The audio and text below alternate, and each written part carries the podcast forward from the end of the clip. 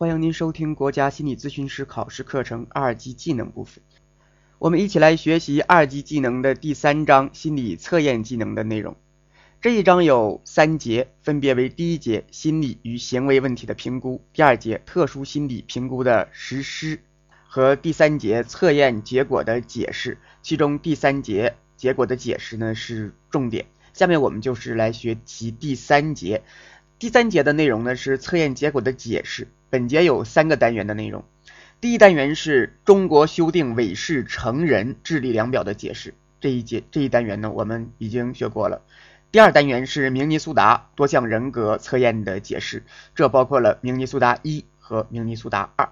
第三单元呢是 SCL 九零的解释。下面我们就将学习的是第二单元明尼苏达和第三单元 SCL 九零的解释。那第二单元呢是明尼苏达多项人格测验的解释。明尼苏达我们前面已经学过啊，那这个明尼苏达呢，我们学过的是，主要是学习了它本身里面的两类量表，一类呢是前面四个效度量表，再就是后面的十个临床量表。其实明尼苏达它有四类量表啊，那么包不仅前有我们前面说过的这个效度量表、临床量表，还包括了内容量表和附加量表。那这四个量四类量表：效度量表、临床量表、内容量表和附加量表。效度量表我们前面遇到过啊，呃一共是学过的是四个。临床量表呢，我们学过的是这个十个。这十个临床量表啊，再加上效度量表，这十四个呃在一起整合拼凑啊，那么就可以得到六个因子。六个因子分别是精神质因子，用 P 来表示；神经质因子用。N 来表示，这里要注意啊，这个精神质因子和神经质因子，那这两个因子啊，和艾森克人格问卷里面的因子的称呼是一样的，呃，使用的字母呢也是一样的，但是它们也都有其各自的意义，并毕竟它们是来自于不同的量表，这个是需要注意的。那在这个明尼苏达的六个因子当中呢，还包括了内外向因子，这里内外向因子用 I 来表示。装好装坏因子用 F 来表示，这个 F 啊就和那个诈病啊那个 F，呃它们是类似的。还有反社会因子 A 以及男子女子气因子 M，那这个和 MF 它们有共同的小家。这是呃临床量表整理出来的六个因子，六个。那还有两个量两类量表我们没有说过，一个是内容量表，还有一个呢是附加量表。我们翻看一下二级教材呀，后面有大篇幅的关于附加量表以及内容量表的解析，里面的内容很多。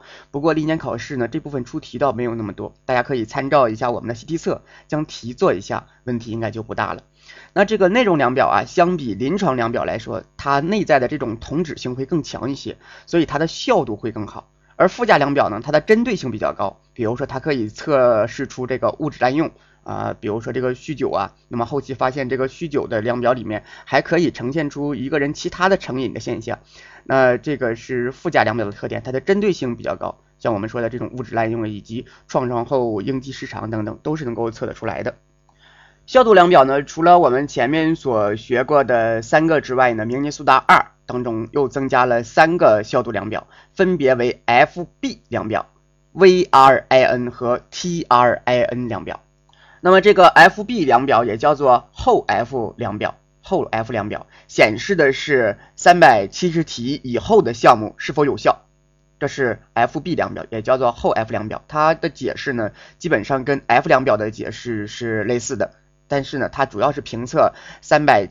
七十题以后的这个量表，而且三百七十题以后基本上都是这个内容量表和效度量表，所以呢，这个 FB 量表它本身啊，这个效度量表对评估呃内容量表和效度量表是否有效是有很大的意义的。呃，VRIN 和 TRIN 这是两个明尼苏达二里面新加的量表，它是结合了一些新的题以及明尼苏达里面原有的题呈现出来的。VRIN 呢叫做反向答题矛盾量表，TRIN 是同向答题矛盾量表。啊，VRIN 呢是反向答题矛盾量表，TRIN 呢是同向答题矛盾量表。我们说这个 F B 量表它是怎样算有效，怎样算无效啊？这个要注意。我们答题的时候，呃，很多同学认为这是六十分作为标准值，并不是啊。F B 量表呢，它的值啊要和九十分、九十 T 分进行比较。这个 F B 量表它的 T 分值如果是大于等于九十分，嗯，大于等于九十分，那么呃意意示着就是它代表着。三百七十题之后的项目是无效的啊，它代表了三百七十题之后这个项目是无效的。但是前三百七十题是否有效呢？我们看 F、B 是看不出来的。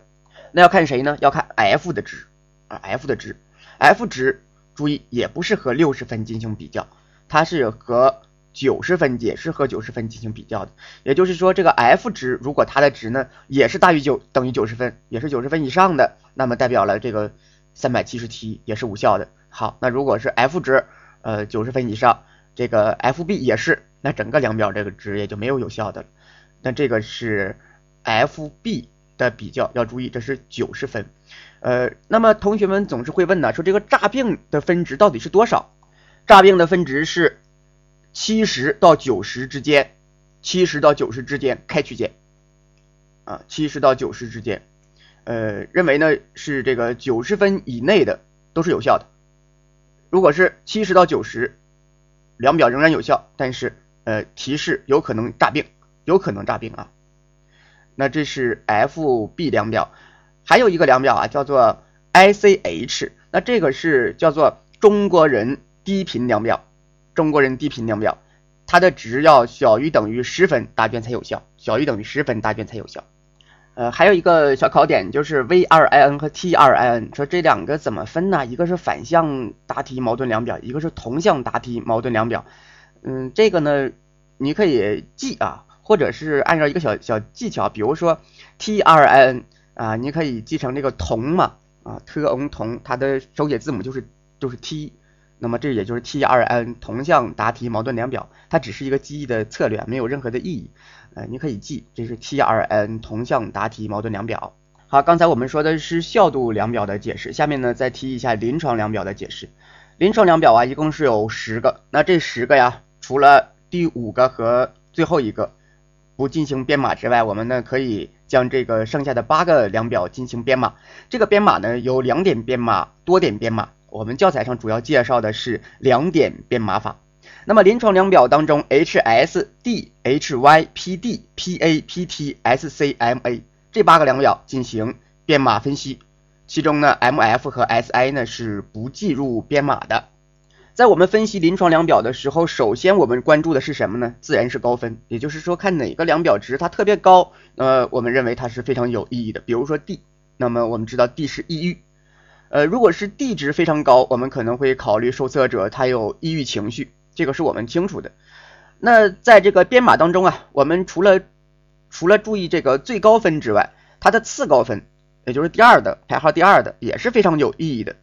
特别是当最高分和次高分进行一个组合之后，它就产生了一些新的意义。它对我们临床的呃临床症状的掌握来说呢，是更为可靠的，也更有意义。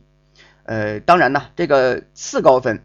就是这个次高分，如果进入编码，它也是需要大于等于六十分的。毕竟是呃编码类型或者说编码的分值，它一定是呈阳性有意义的啊，应该是所所以呢，进行编码一个条件就是他们要呃大于等于六十分，然后呢是最高分和次高分进行编码。比如说举个例子，最高分呢是 HS，就是第一位的 HS 八十分啊，假如给这么一个值 HS。我们知道 H S 是一病啊，八十分。然后看一下这个次高分啊，一找次高分是 D，也就是第二项，呃，D 是抑郁七十分，呃地是抑郁七十分。那这两个八十分、七十分的都高于六十分，所以呢，他们可以进入这个编码啊，可以进行编码。呃，然后呢，他们又是排行第一和第二的，所以呢，就可以进行编码了。这种编码类型呢，叫做一二二一型，一二二一型啊，第一个。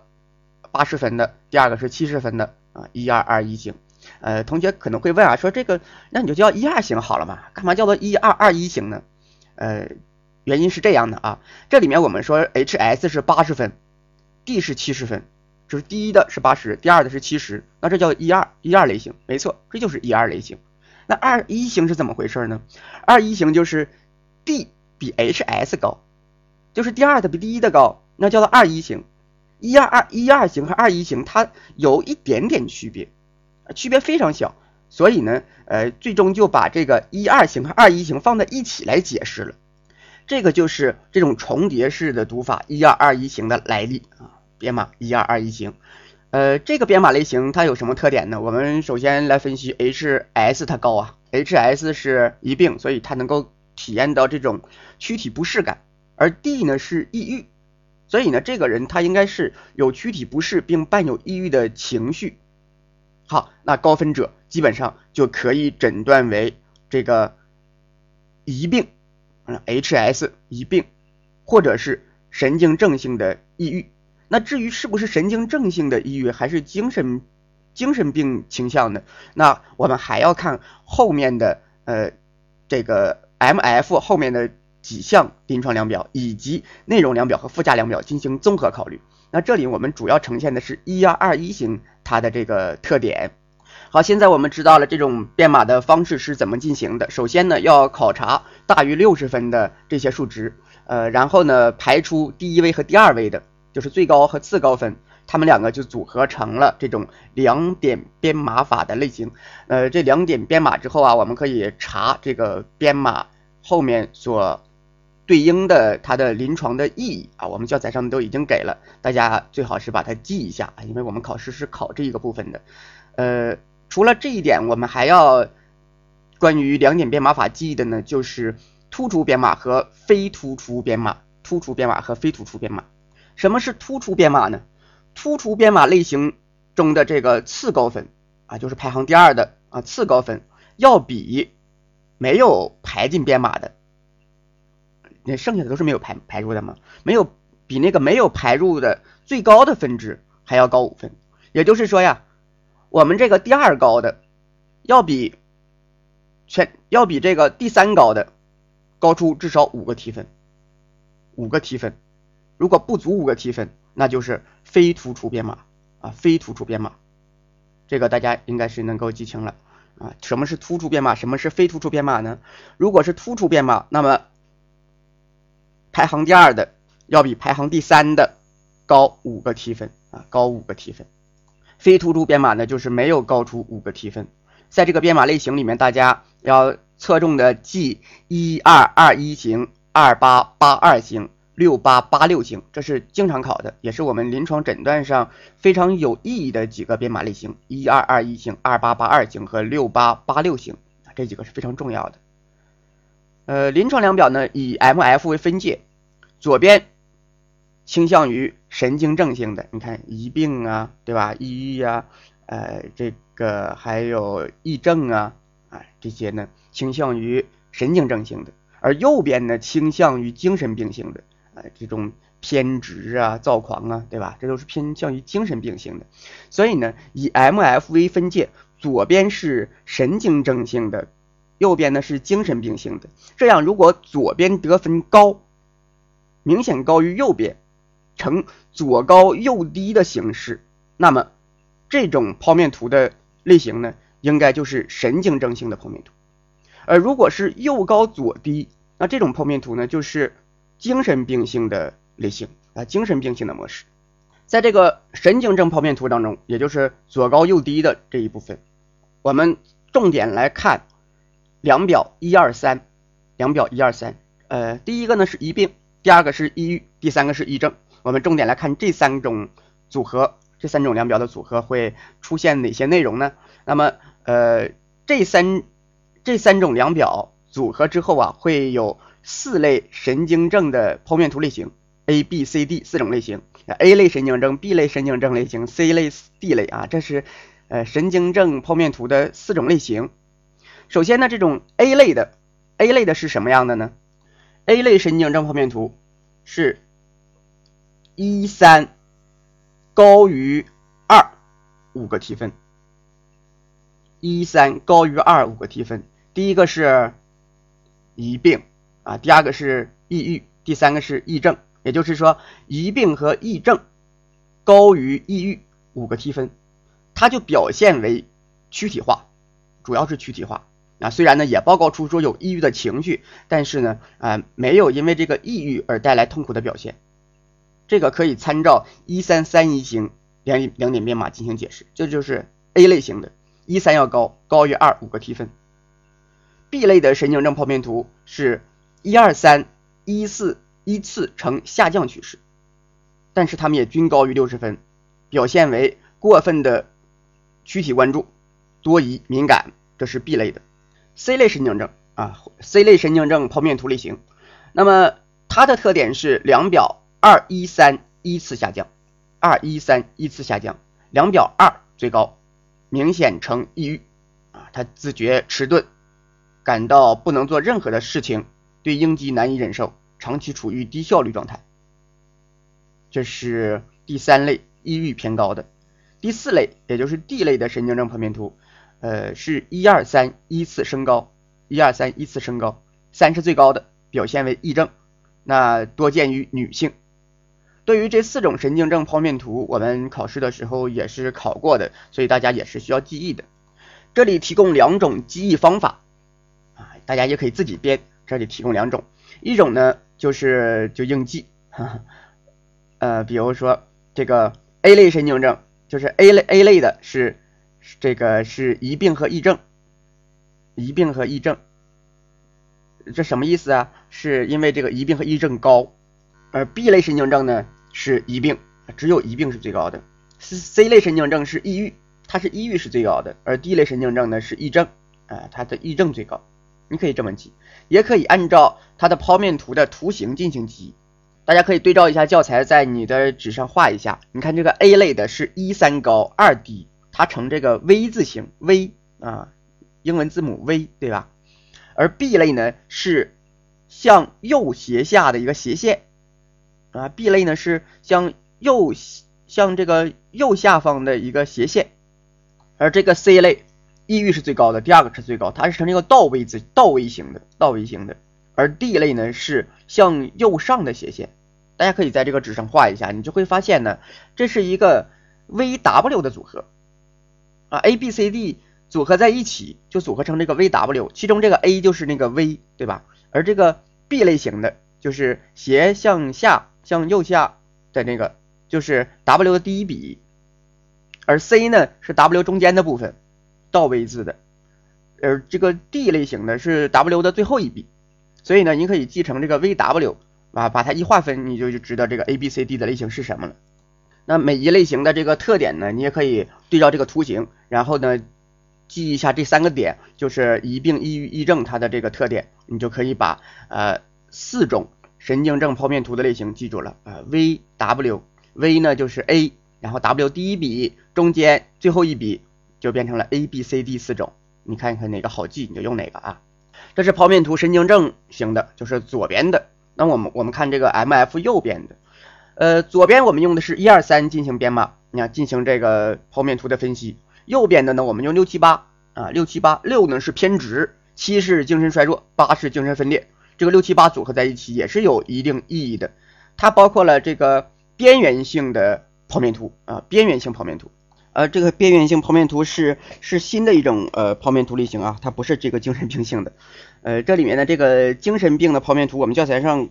给的内容并不多啊，他只是说六七八呈一种双峰的形式，也就是给了这些内容。然后他说，这种剖面图的受测者的特点呢是性格内向、易激怒、社会性退缩、多疑敌对，对自己的行为缺乏自制力。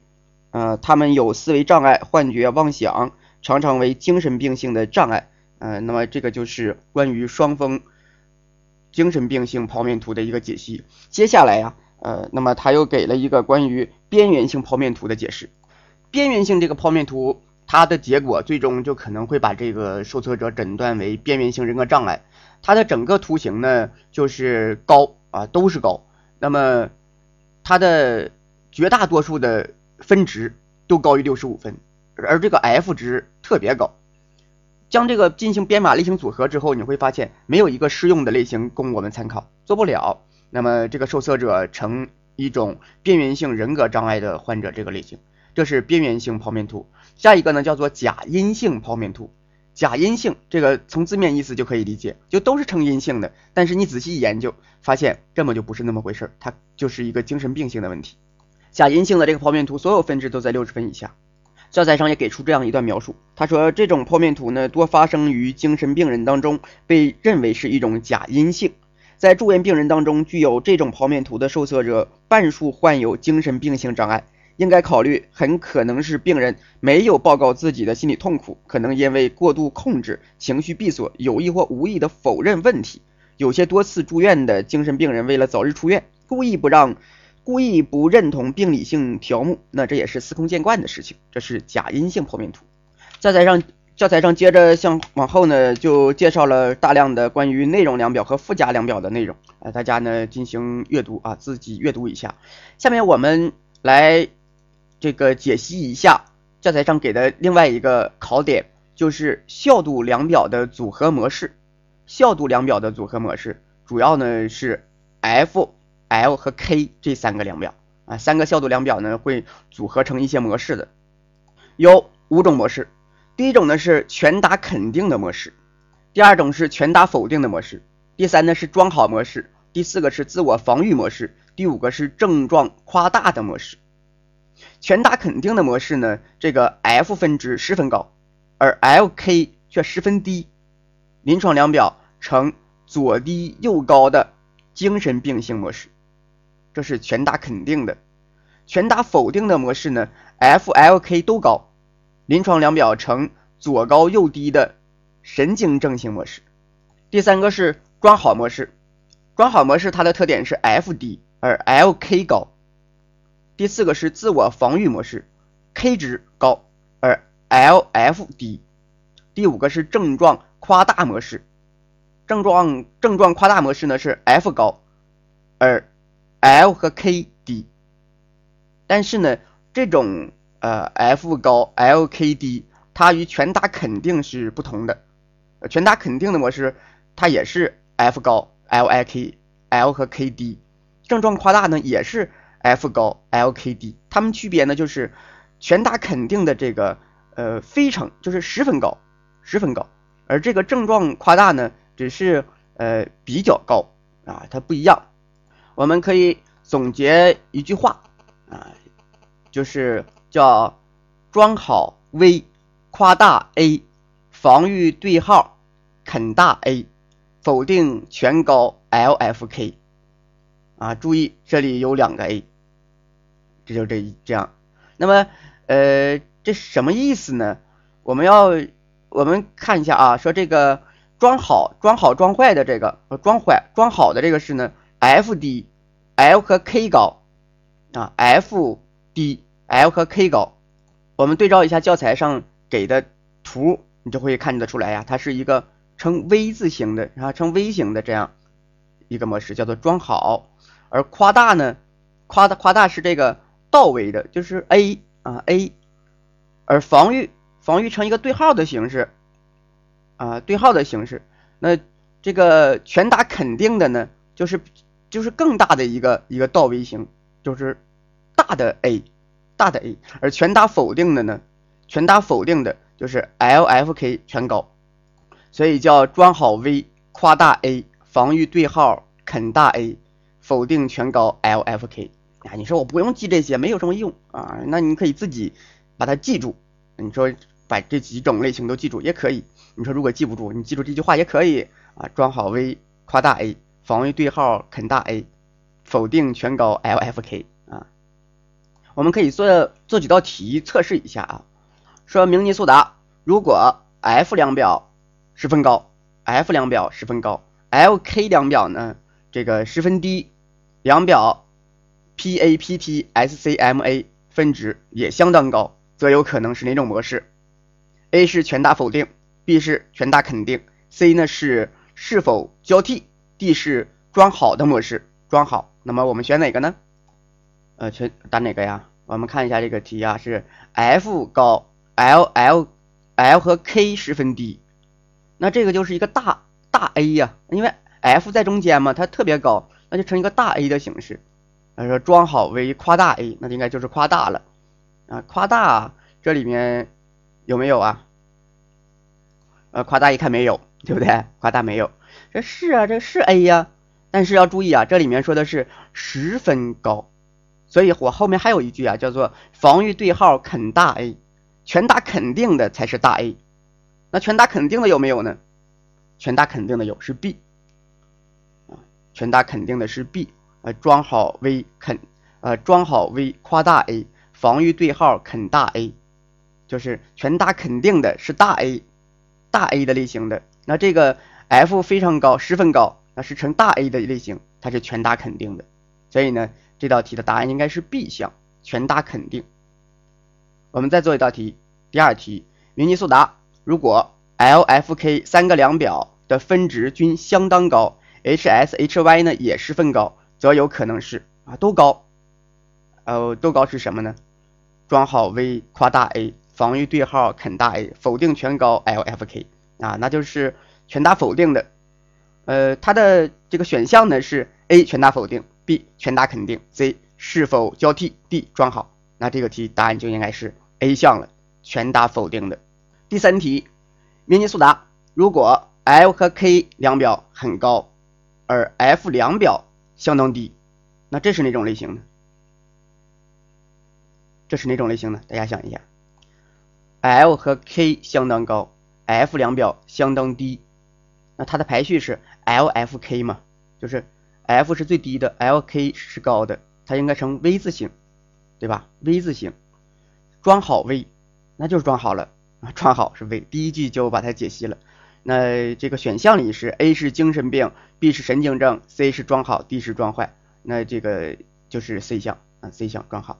第四个，明尼苏达，如果 K 量表相当高，F K 均不高，则有 A 是症状夸大。B 是自我防御，C 是装好，D 是神经症，啊，K 高，F L 和 F 低，那这这是个对号啊，啊，K 高，K 高，L F 低，这是一个对号，装好 V 夸大 A，防御对号肯大 A，那就是防御，防御是对号嘛，所以呢这道题的答案应该是 B 项，自我防御，啊，那么我们再次强调。装好 V 夸大 A，防御对号肯大 A，否定全高 L F K。